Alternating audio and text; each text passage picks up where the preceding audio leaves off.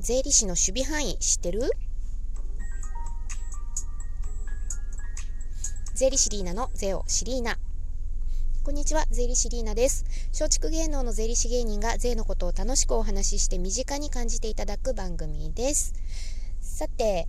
私ね税理士なんですけれども税理士ってどんな仕事をするんですかって聞かれることあるんですが実はねその仕事の範囲って意外と狭いんですよ。なんかお金のプロみたいにざっくり捉えられることもあるんですが実は税理士の資格持ってるとできることって税金の申告書を代理で作って提出することができる。それとまあ税のプロフェッショナルということで税金のアドバイスができますよというのが、まあ、一応税理士の守備範囲なんですよね。だからあのよくあるのはその節約を節約術を教えてくださいとか言われたりね。あとはあと社会保険料のこと。ねあの国民年金だったりとか健康保険のこととか。そういうことを教えてくださいって言われることも結構あったりして。内心こう自分の守備範囲じゃないんだけどなと思いながらもまあでもね芸人ですと言っているしまあ広くいろんなこともお教えしたいなとは思うので頑張って調べてあの返事をしたりあのその道のプロにまあ、繋いだりとかっていうこともあるわけなんですけれどもね。なかなかそのうん、もっと自分の守備範囲が広くなったらいいなと思うことがこの芸人をしててよくあるわけなんですよ。でそこで私ね税理士だけじゃなくね今後ファイナンシャルプランナーという資格を取って、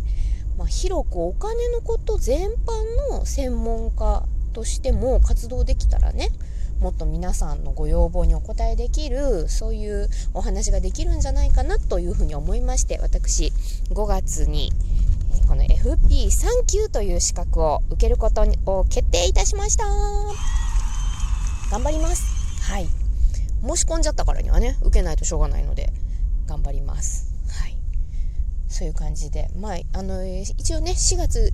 15日までえー、確定申告の締め切りの期限が延びておりますので今まだまだ私税理士の繁忙期ということで必死で仕事をしておりますので今日はちょっとこんな感じでお金のお話お金を広く知りたいには知りたいならあの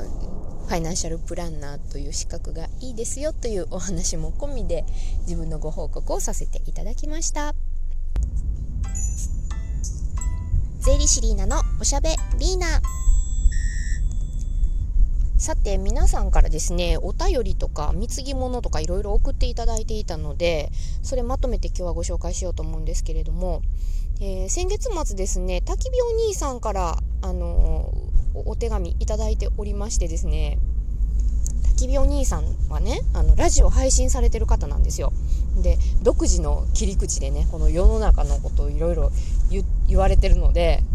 あの私のラジオ聞いてこう税金のこと知りたいとかいろんなこと広く勉強したいっていう方は結構おすすめなので聞いてみていただきたいんですけれどもあの私のラジオを聞いていただきましてね税金の話めっちゃ楽しく聞いてますということでビールって1本あたり70円も課税されてたのかというお手紙いただきました。はい。これからも配信楽しく聞かせていただきますね。応援していますというお便りありがとうございました。ね、ビールの話しましたけれどもね今後あのビールだけじゃなく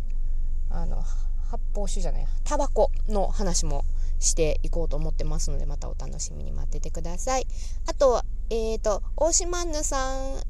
ふむふむというメッセージと一緒に元気の玉をいただきましてそしてたまたま元気の玉もいただきましてありがとうございます。さて、あとですね、まあ、おしゃべりーナのコーナーでちょっとお話ししようと思ったのはですね、これ春は皆さん、あの、新しい生活のね、始まりの季節ということで、で、同時にね、別れの季節だったりとかもするんですけれども、あの、松竹芸能でも、ね、松竹を辞められる方とか、あとあの東京に行ってしまう先輩とかもいたりしてね寂しいなというのを感じているんですけれどもあの先輩芸人のベルサイユさんがね東京行かれるということですごいあのピン芸人女性ピン芸人としてものすごくあの仲良くしていただいてたので数少ないね大阪の女性ピン芸人同士ということでお話もいっぱいさせていただいたので本当に寂しいなと思ってるんですけれども。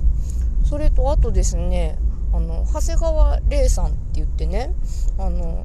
前はね星さんっていう芸名で活動されてて以前この番組でもお名前あの挙げて紹介させていただいたことがあるんですけれどもまだ1歳とかなのかな？私初めてお会いした時スクール生の時だったんですけど1個上の先輩芸人さんでその時19歳だったんですよ。だからまだめっちゃ若い先輩なんですけれどすごいクールで独自の切り口のあの漫談をされる方なんですけれど。で私のすごい好きなネタもねあってねコアラコアラの街が出てくるちょっと可愛い可愛いって言ったら変なんですけどほんと独特の捉え方の罪深くない罪浅いやつっていうネタがあってめっちゃ好きなネタがあるんですけどね。その方も松竹を辞めてあの東京に行かれるっていうのを私このラジオトークのご本人の番組で知りましてね。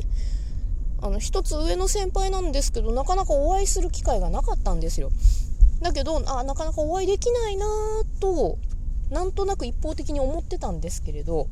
そのお会いできなかった理由とかもそのラジオを聞いて